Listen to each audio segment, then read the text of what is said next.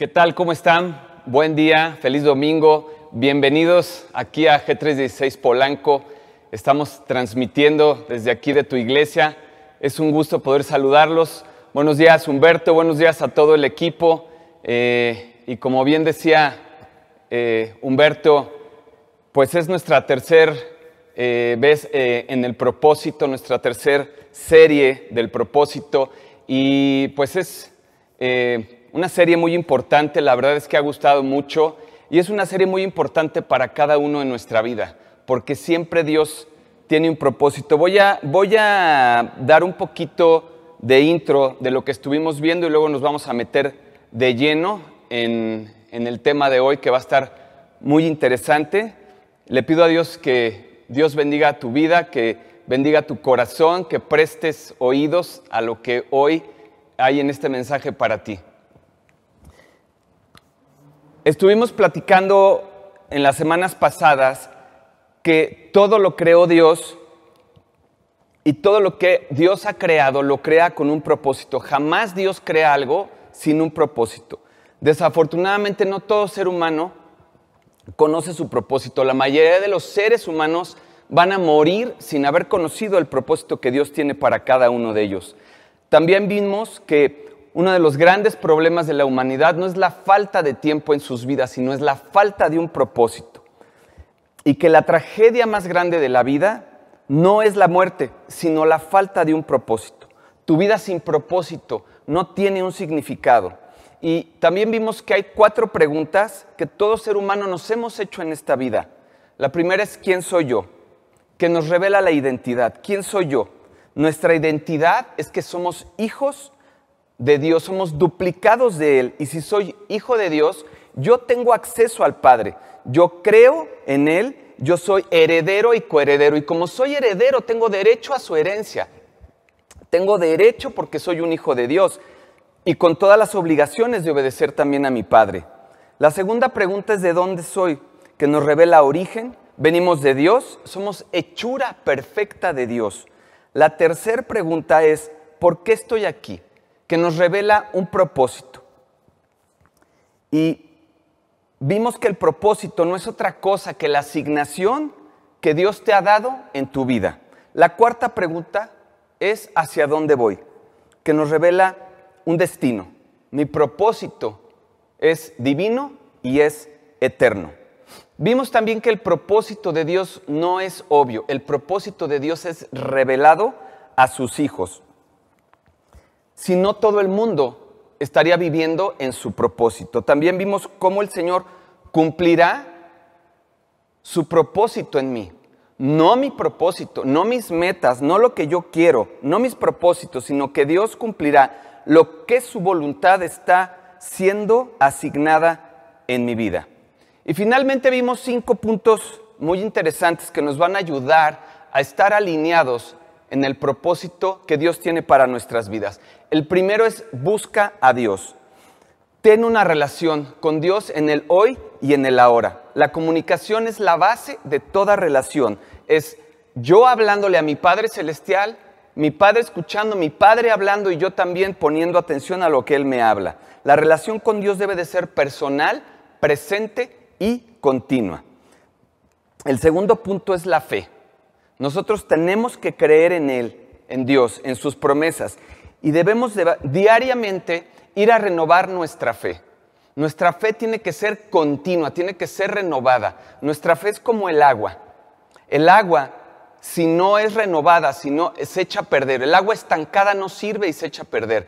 Nosotros tenemos que ir a renovar nuestra fe. La fe de ayer ya no me sirve.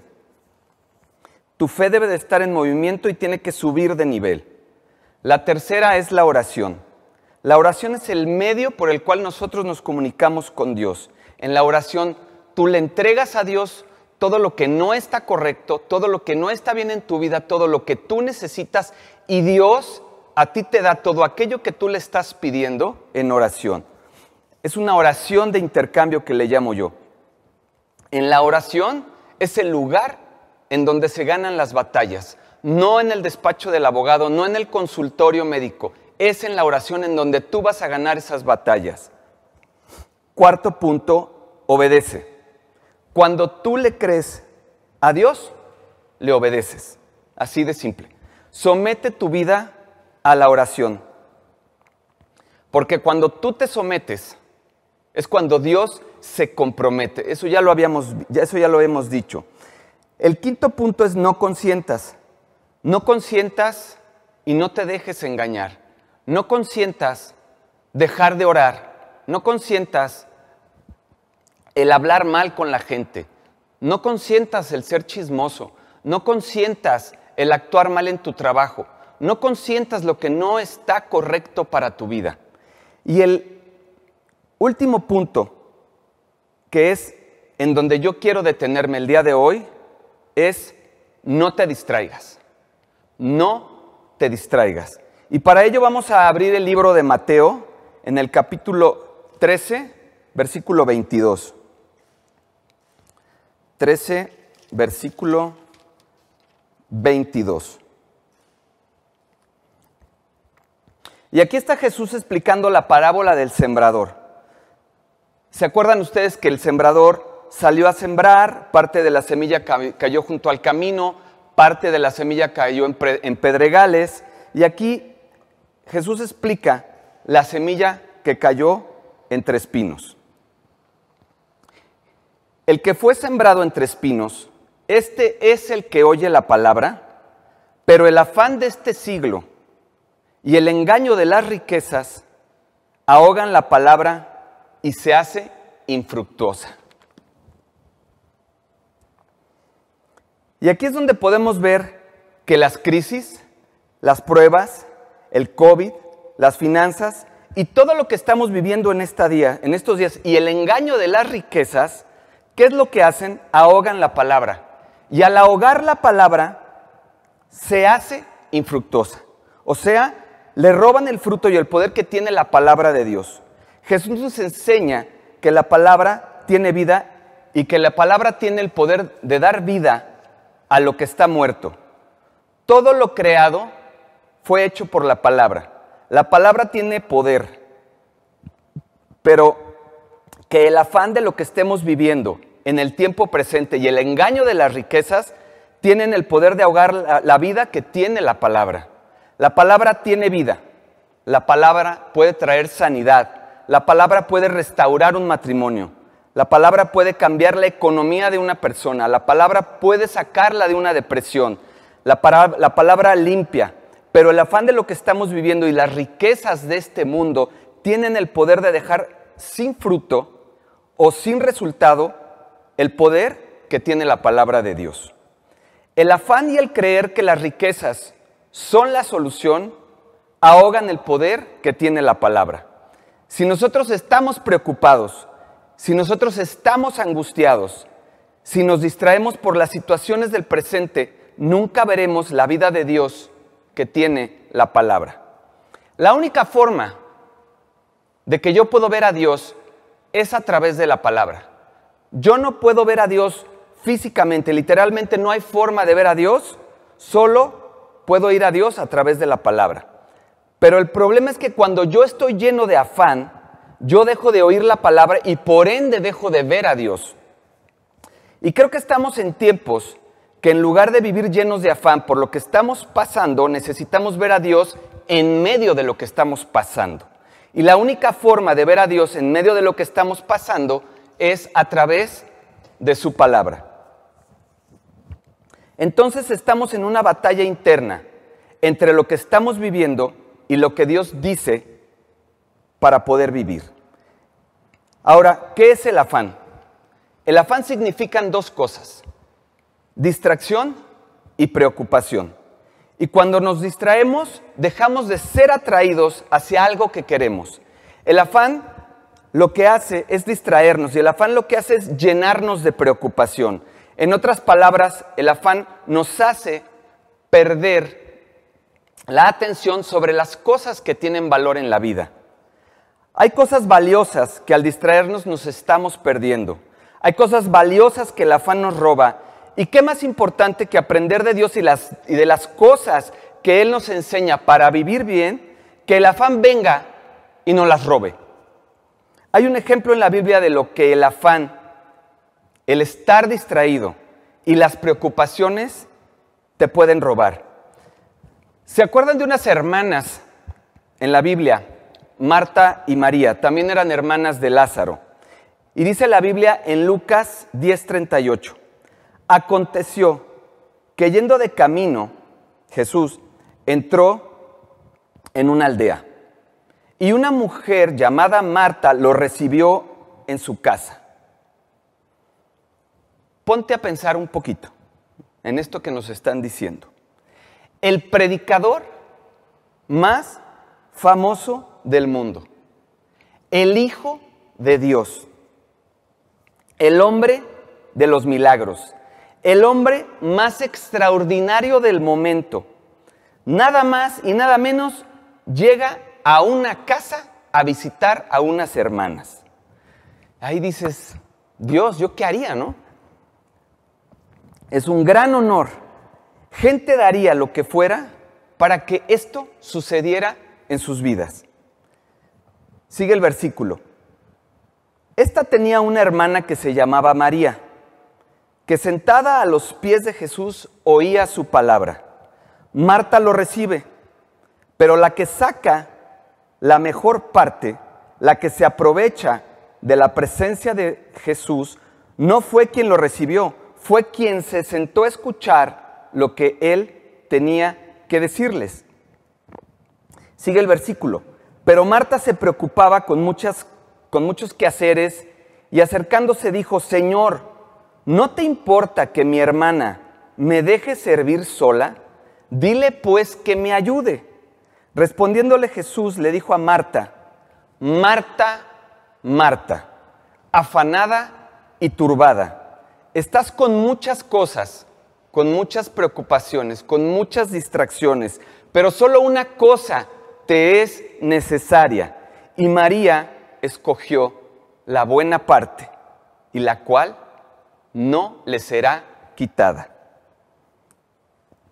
Aquí estamos hablando de afán, turbación, distracción del presente. Jesús me visitó y entonces estoy afanada, ¿sí? En, ver cómo qué le preparo, qué le doy, los quehaceres del día.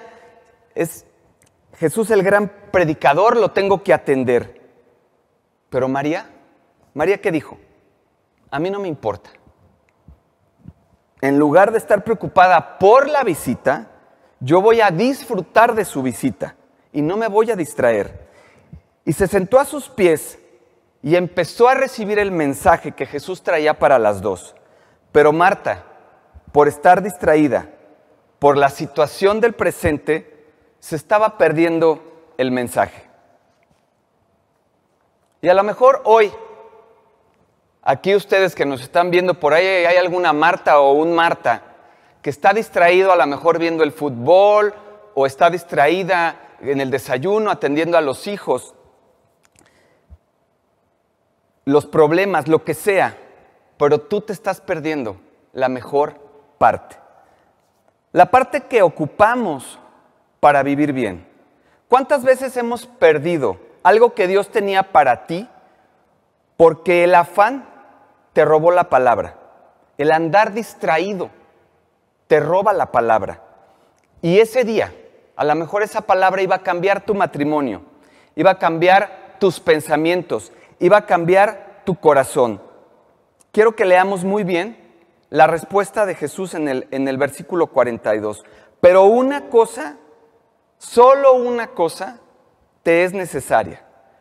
Tú que andas con muchas cosas, pero solo una te es necesaria. Y María, la que tú estás criticando, la que tú estás acusando delante de mí, escogió la buena parte. Quiere decir que no es algo que nos toca pedir, es algo que a nosotros nos toca escoger. La buena parte no se pide, la buena parte se escoge. Lo que pasa es que el afán nos roba esa parte que Dios tiene para nosotros y que vemos, y vemos aquí cómo, cómo termina el versículo, la cual no le será quitada. A ti el banco te puede, quitar, te puede quitar tu casa, a ti las personas te pueden quitar el habla, te pueden quitar el respeto, te pueden quitar. Pero lo que Dios te da es algo que nunca te será quitado cuando tú lo has valorado. Lo que pasa es que el diablo sabe que lo que Dios te da te cambia.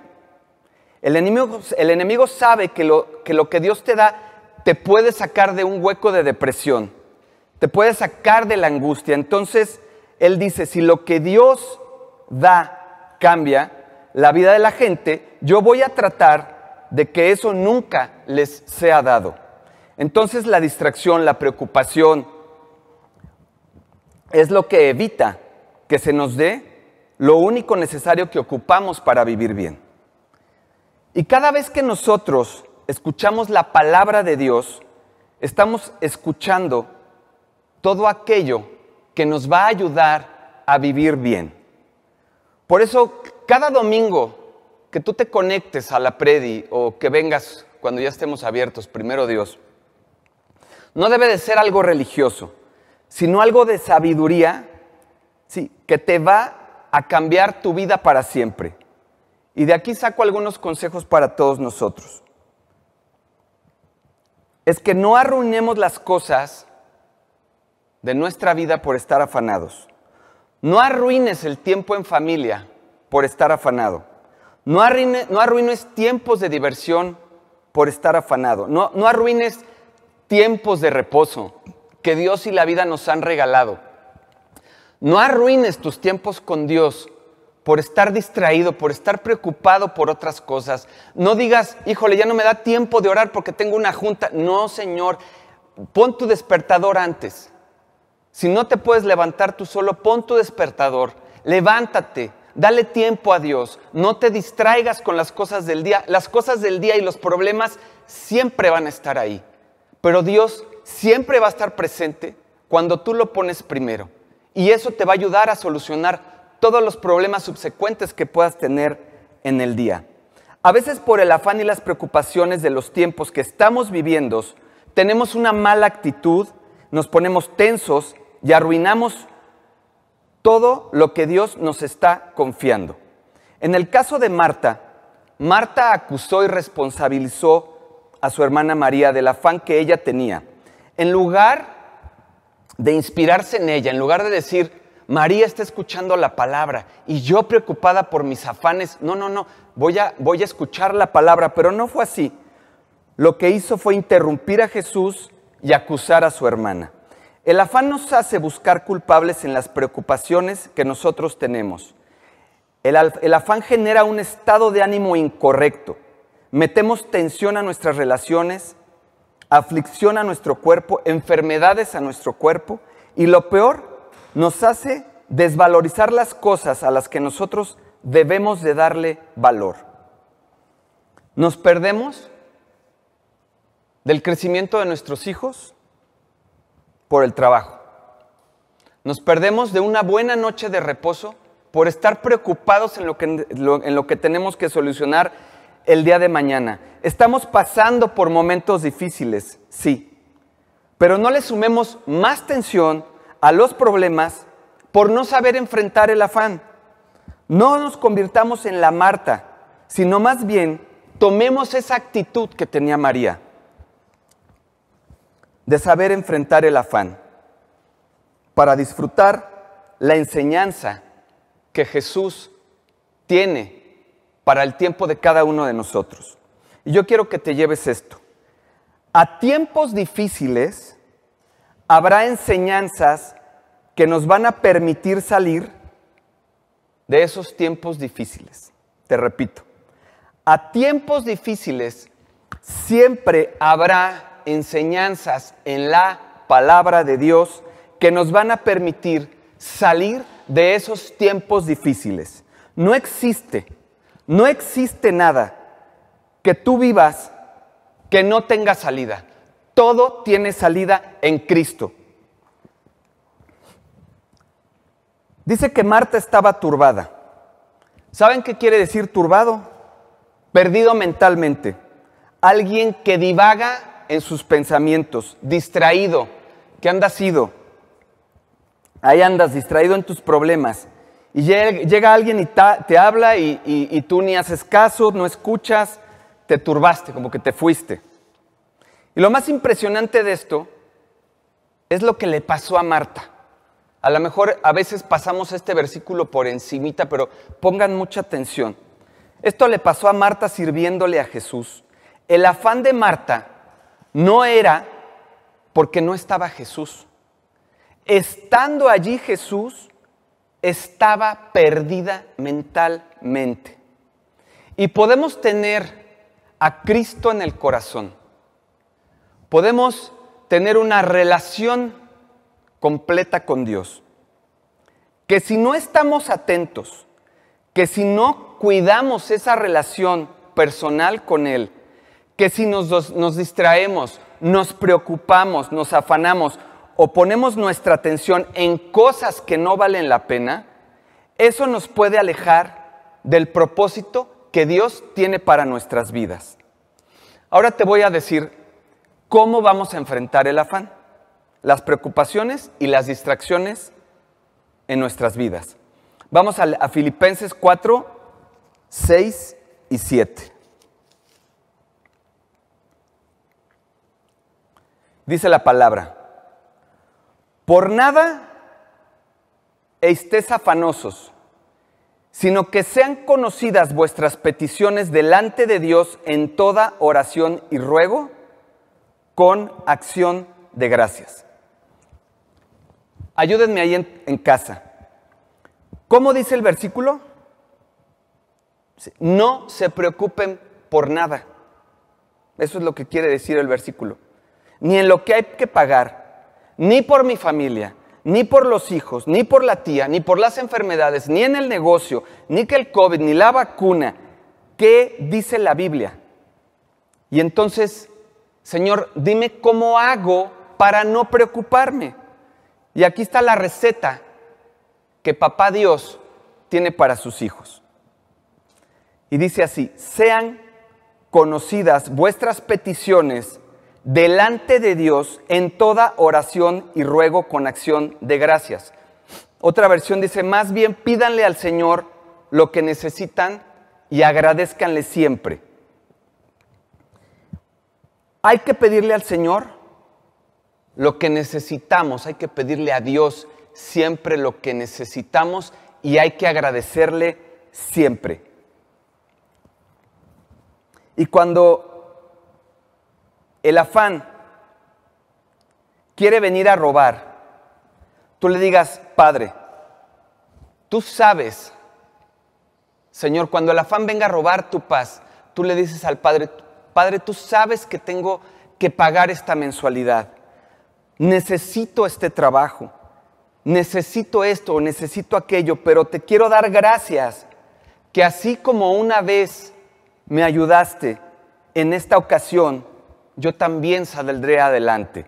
¿Y sabes qué sucede en ese momento? Tu afán y tu preocupación se van de tu alma y la palabra es lo que te sostiene. Pero ¿qué es lo que sucede muchas veces? Es que hay que pagar. Es que ya no quiero orar. Es que ya no tengo fe y rechazo la palabra de Dios y empiezo a ahogar la palabra de Dios. Cuando dice la Biblia, más bien vayan delante del Señor y díganle, Señor, tú sabes lo que necesito y por ello te quiero dar gracias. La gratitud por lo que Dios nos ha dado nos recuerda lo que Él nos puede ayudar y nos puede dar lo que en ese momento necesitamos. Esto tiene que ver con que seamos personas estables en nuestro estilo de vida. No podemos ser de esas personas de doble ánimo que hoy le creo a Dios y que mañana ya no le creo. Dice la Biblia que las personas que viven así son inestables en todo y este tipo de personas nunca van a poder construir algo grande porque se les va a caer. Pero los que entendemos que cuando estamos preocupados por alguna situación X o Y, por alguien de la familia, por algún problema de salud, por algún vicio que haya, por alguna muerte repentina, vamos donde el Señor. Y como respuesta a pedirle a nuestro Padre, porque nosotros no somos huérfanos, tenemos papá a quien pedirle y darle gracias. Y es que muchos piden pero no agradecen. Y agradecer es recordar todas las cosas que Dios ha hecho en nuestras vidas y que de una o de otra forma Dios nos ha ayudado. Y como nos ha ayudado, nos va a volver a ayudar otra vez. Y como resultado lo vemos en el versículo 7, que dice, la paz de Dios que sobrepasa todo entendimiento, guardará vuestros corazones y vuestros pensamientos en Cristo Jesús. O sea que la paz de Dios hará que no divagues. La paz de Dios hará que tú estés enfocado. No va a venir el pensamiento de derrota o de fracaso. En esta mente no van a venir pensamientos que me distraigan y que por tanto me alejen del propósito que Dios tiene para mi vida. Y es que la paz de Dios guarda lo que siento y lo que pienso. La paz de Dios me protege. O sea, cuando nos sentimos turbados, debemos de escuchar la palabra de Dios y pedirle a Jesús. Y como dice Jesús, pedid y se os dará, porque todo aquel que pide, recibe. ¿Qué padre hay que si su hijo le pide un pan, le dé una piedra. Cuando yo le pido algo a Dios, Él no me va a dar algo peor de lo que yo le pedí. Él me va a dar algo mejor de lo que yo le estoy pidiendo. El afán se va cuando yo creo que si tengo un padre que me puede dar algo mejor que lo que yo le pido. Y para terminar, amigos y amigas, yo quiero decirles que Dios escucha fe. Llévate esta contigo. Cuando yo, en lo personal, Tony Polos, como me conocen aquí, va a orar, va a pedirle a su padre el pan o lo que necesito, cámbiale de nombre, puede ser salud, finanzas, trabajo, yo qué sé. Dios no me va a salir con algo peor. Yo sé que Él me va a salir con algo mejor. Y yo vivo confiado, sabiendo que lo que yo pongo en manos de Dios, Él tiene perfecto control de todo lo que sucede en mi vida. Protege tu propósito con fe. Dios escucha fe. Cada vez que tú crees, estás protegiendo tu propósito. Cuando vayas a orar, ora con la firme convicción de que tu Dios es más, pero mucho más grande que una dificultad, o que una prueba, o que la necesidad que tú estés pasando. Y nosotros debemos, con fe, alinearnos a ese propósito, haciendo la voluntad de Dios, obedeciendo a Dios, alineando la voluntad que Dios tiene para nuestras vidas y obedeciéndolo para que esa voluntad esté alineada con nuestros propósitos.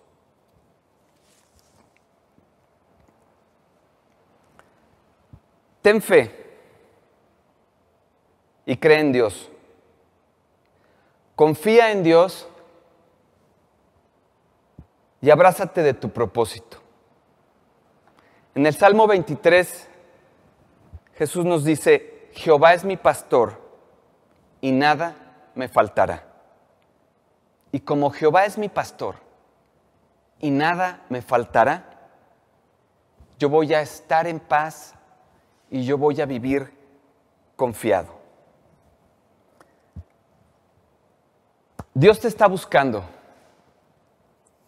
Dios tiene un propósito para cada uno de nosotros. En ese propósito hay pruebas, hay dificultades. Pero esas dificultades y esas pruebas las vamos a trabajar con fe. Las vamos a superar con fe creyendo que Dios, a nuestro lado, Él va a hacer todo para salir adelante. Lo que para nosotros hoy es un problema, una enfermedad, para Dios es parte de su propósito. No te preocupes de más, no te afanes, porque cuando tú vives preocupado o, vives afanado o estás distraído, lo que estás haciendo es desconfiar de tu Dios. Al contrario, invierte la fórmula. Confía en Dios y camina confiado. Lo único que tienes hoy en día, seguro, amigo, es la muerte. Y yo quiero preguntarte hoy, ¿estás caminando hacia tu propósito? Cristo está llamando a tu puerta. Dice Jesús, estoy a la puerta y llamo. Si alguno oye mi voz y abre la puerta, yo entraré a Él, cenaré con Él y Él conmigo. Vamos a orar.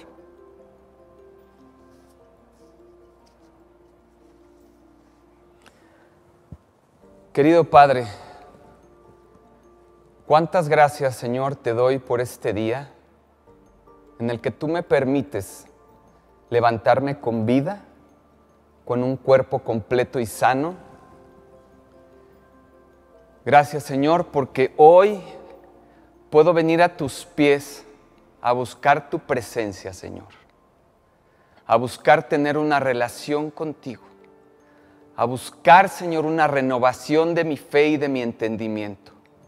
Gracias, Padre, porque hoy puedo buscarte y puedo entregarte todo lo que no está correcto en mi vida. Porque puedo venir, Señor, a vaciar, a pedirte que vacíes todo lo que no te agrada de mí, para ser llenado de tu amor, ser llenado de tu presencia, ser llenado de tu paz y de tu corrección. Padre, vengo con un corazón arrepentido, agradecido, con un corazón honesto, Señor, con un corazón transparente, a buscar tu presencia, Señor. Padre, yo te pido en este día que tú bendigas a cada uno de las personas que están conectadas y que en algún momento van a ver este mensaje. Señor, yo te pido que guíes a cada una de las personas que estamos aquí, que nos guíes al propósito que tú tienes para nuestras vidas, que no haya distracciones, que no haya afanes, que podamos aprender, Señor, a poner en tus manos todas las preocupaciones que tenemos, todos los problemas. Nada vale la pena, Señor, que nos pueda distraer de estar en tu presencia, de estar conectados bien contigo, Señor. Nada vale la pena. No importa nada en nuestra vida. Lo que importa, Señor, es una relación contigo es tener una vida en esta tierra contigo a tu lado y poder tener una vida eterna, Señor. Padre Santo, oro también por aquellas personas que todavía no te conocen. Y hoy, si tú me estás viendo, yo quiero pedirte y quiero invitarte a que cierres tus ojos y que junto conmigo hagas esta oración que va a cambiar tu vida. Si tú no estás contento con tu vida, si tú no tienes a Jesús en tu corazón, estás perdiendo el tiempo y estás perdiendo el propósito. Haz esta oración conmigo ahí en silencio, en tu corazón. Repite conmigo en silencio. Amado Jesús, eres precioso, eres lindo, eres poderoso y te amo Jesús. Y hoy vengo a tus pies a reconocer que soy un pecador, que mi vida sin ti no tiene sentido, que no salgo adelante, Jesús, porque no te tengo. Hoy vengo a pedirte perdón por todos los pecados que he cometido, aquellos que recuerdo y aquellos que no recuerdo. Los confieso ante ti, Señor. He fallado, te he fallado a ti y le he fallado a las personas.